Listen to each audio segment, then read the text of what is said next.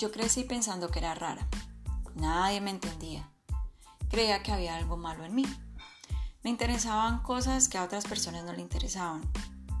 No sabía qué hacer o dónde buscar ayuda. Yo quería ser normal y poder encajar en los grupos. En realidad yo buscaba aceptación, pero no sabía qué hacer para que me aceptaran. Ser la niña buena y obediente no me sirvió. Yo quería aceptarme tal y como soy. Quería saber quién era y si tenía talentos, pues parecía que no tenía talentos. No me destacaba en el baile, ni en teatro, ni en coro, ni en artes plásticas, ni académicamente, ni en deportes. Quería saber que siquiera había algo bueno en mí, en lo que me pudiera destacar. Yo quería sentir que me amaban profundamente, aunque no me destacara en algo. Quería saber quién era, pues solo tenía claro quién no era. Llegó un momento en el que me sentí tan sola, que no valía nada, que no le importaba a nadie y toqué fondo. Sentí la tristeza más allá de la tristeza por muchos años y tenía que sacar fuerzas de donde no las tuviera para hacer tareas y estudiar para exámenes que parecían imposibles de resolver. No había alguien como yo en el mundo. Llegó un momento en el que me di cuenta que mi vida se había desboronado por completo y tenía que reponerme, pues no podía seguir teniendo una vida así para siempre, sin saber quién soy Afortunadamente descubrí los talleres de desarrollo personal y eso me ayudó a cambiar la perspectiva que tenía de la vida, a entender muchas cosas de mí y de las demás personas.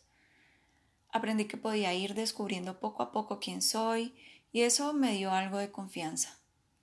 Me permitió ir saliendo del hueco donde estaba metida. También aprendí que era posible tener una vida mejor y que habían actividades que me ayudaban a tranquilizarme. Y una de las cosas más importantes que descubrí es que es necesario recibir ayuda de alguien que tenga experiencia en lo que uno necesita.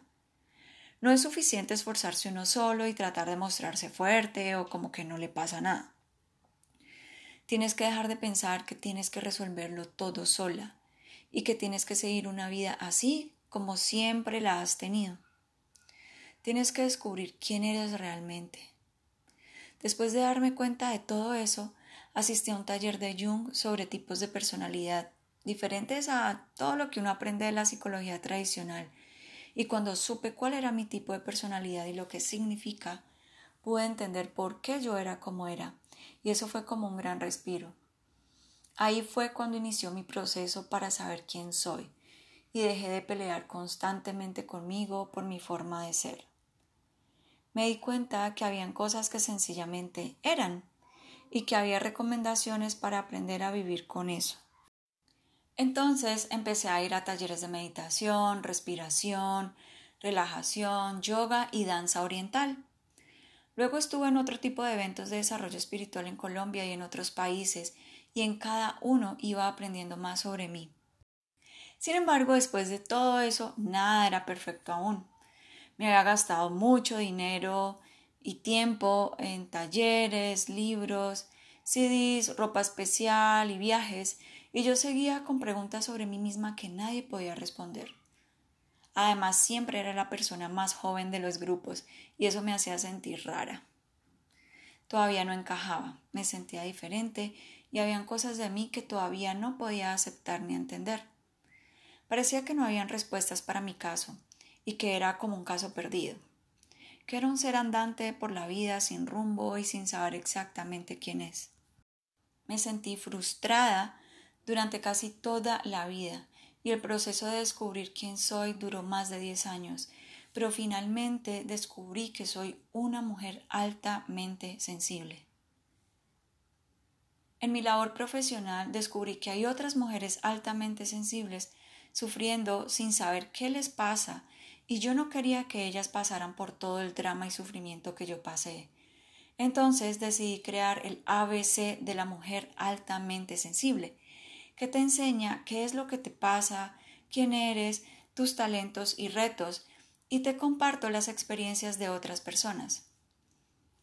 Saber todo lo que tenía que saber sobre las mujeres altamente sensibles me ha permitido hacer ajustes importantes en mi vida para que mis días sean más tranquilos y ya entiendo por qué pienso como pienso, por qué me comporto como lo hago y por qué soy más sensible que los demás. Ya entiendo las diferencias entre la gente del común y yo y acepto feliz esas diferencias. Yo pensé que si pudiera ahorrarte todos los años de dolor y frustración que yo pasé mientras buscaba respuestas y además pudiera ahorrarte el dinero que me gasté en decenas de talleres, libros y viajes, yo estaría muy feliz. Así que después de todo un año creando el ABC de la mujer altamente sensible, finalmente está disponible para ti. Gracias a todo lo que comparto en esa guía, ahora amo ser quien soy. Sé que tengo talentos que pocos tienen, ya no me molesta ser tan diferente a los demás y puedo aceptarme. Ahora tengo las respuestas que siempre busqué. También tengo un rumbo en mi vida y sé qué quiero hacer. Ese proceso hizo que yo descubriera quién soy y me aceptara tal y como soy. Además descubrí que tengo talentos importantes que muy pocos tienen. Descubrí que estoy llena de cualidades que antes no podía ver. Fue como si finalmente la verdad se revelara ante mis ojos. Ahora sé quién soy y quién no soy y también me amo. Ahora me doy prioridad en mi vida y entiendo que primero tengo que estar bien yo para que todo lo demás esté bien también me permitió dar un giro en mi carrera profesional, porque descubrí que puedo ayudar a miles de mujeres altamente sensibles a tener una vida tranquila.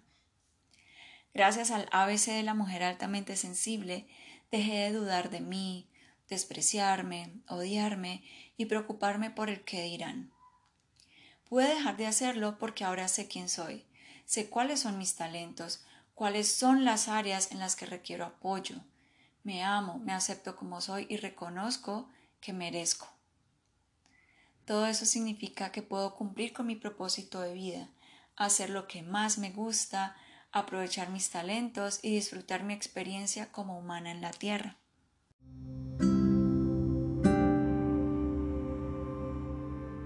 Acompáñame en el próximo episodio de Boutique para el Alma.